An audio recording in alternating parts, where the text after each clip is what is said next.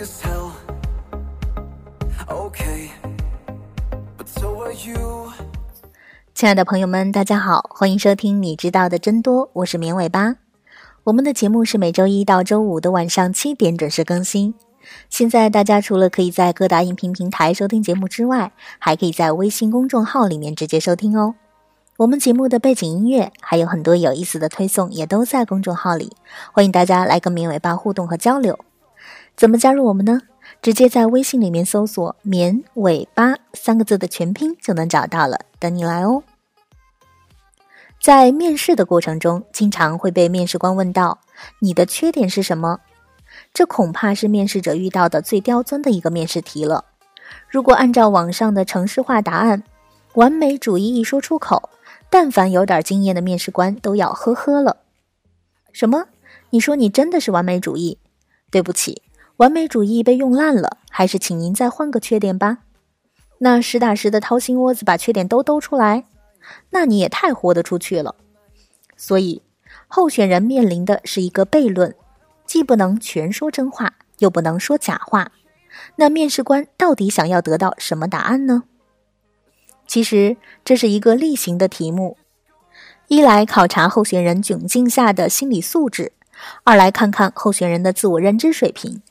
但是知道这些也然并卵，究竟该注意些什么以及怎么做呢？首先要避免被贴标签，无论如何回答都或多或少的会有缺点的负面成分在里面，应该努力让对方降低对你贴上这个缺点的负面标签。还有。就是要尽量真实、个性、真诚。怎样才能更加真实呢？无论专家给出几套答案，总会被很快用烂。能不能提供一套自我总结的方法论呢？方法一就是故事叙述拉近心理距离。心理学家在一九九八年提出了解释水平的概念。解释水平理论认为。人们对认知客体的心理表征具有不同的抽象程度，也就是解释水平，而解释水平取决于人们所感知的与认知客体的心理距离，进而影响了人们的判断与决策。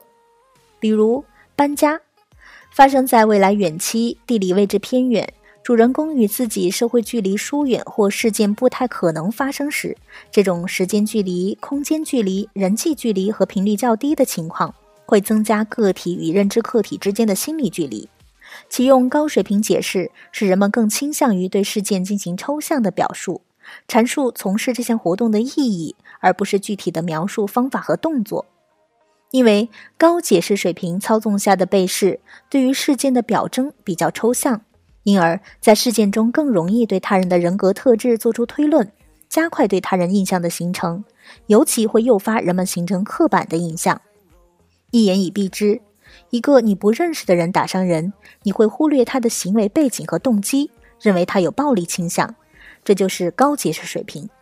如果是你儿子打伤人，你会认为肯定是别人先欺负你儿子，你儿子被逼无奈才出手，这就是低解释水平。基于以上的原理，我们可以得到一个思路：第一，不要用一个抽象的词先概括自己的缺点。以避免启动面试官的高解释水平条件，使他迅速给你贴上标签。第二，尽量把这个缺点放到一个有丰富情境细节的故事里，进行低解释水平的叙述。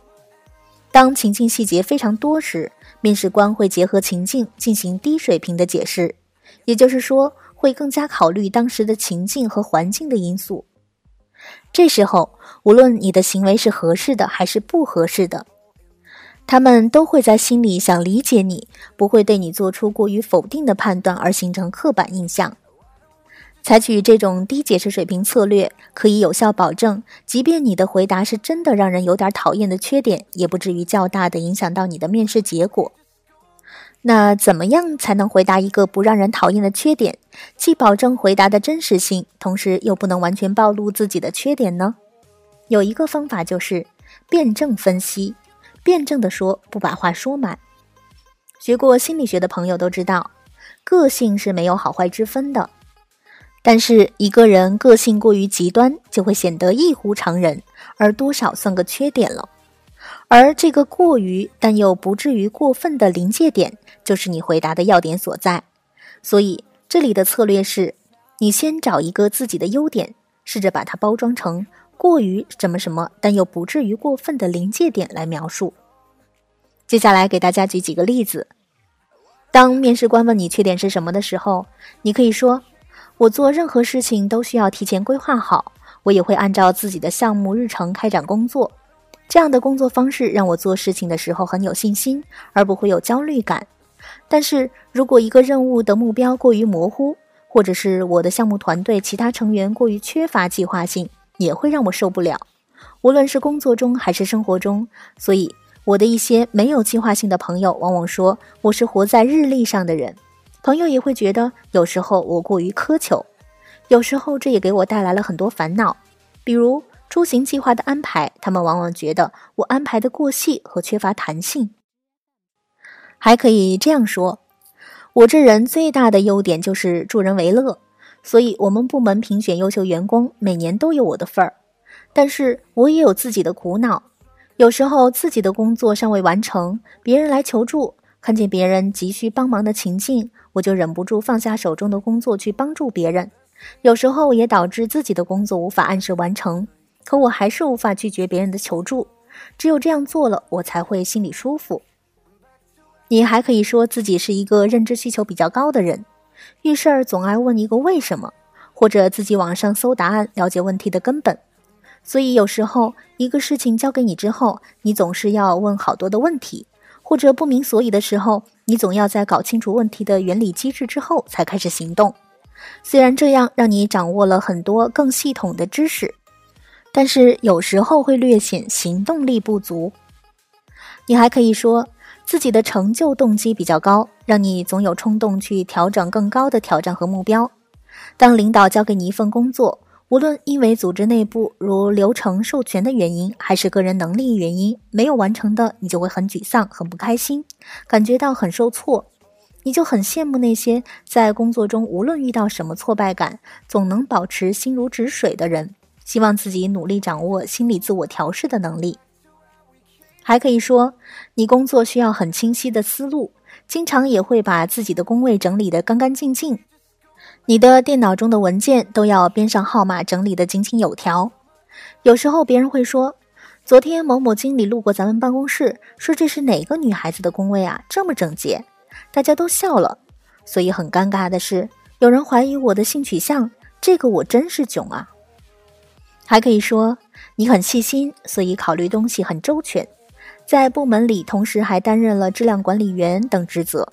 但是总会觉得自己缺乏大局观、宏观视野和战略思维略显不足，有时候看一些问题不能站在公司的高度。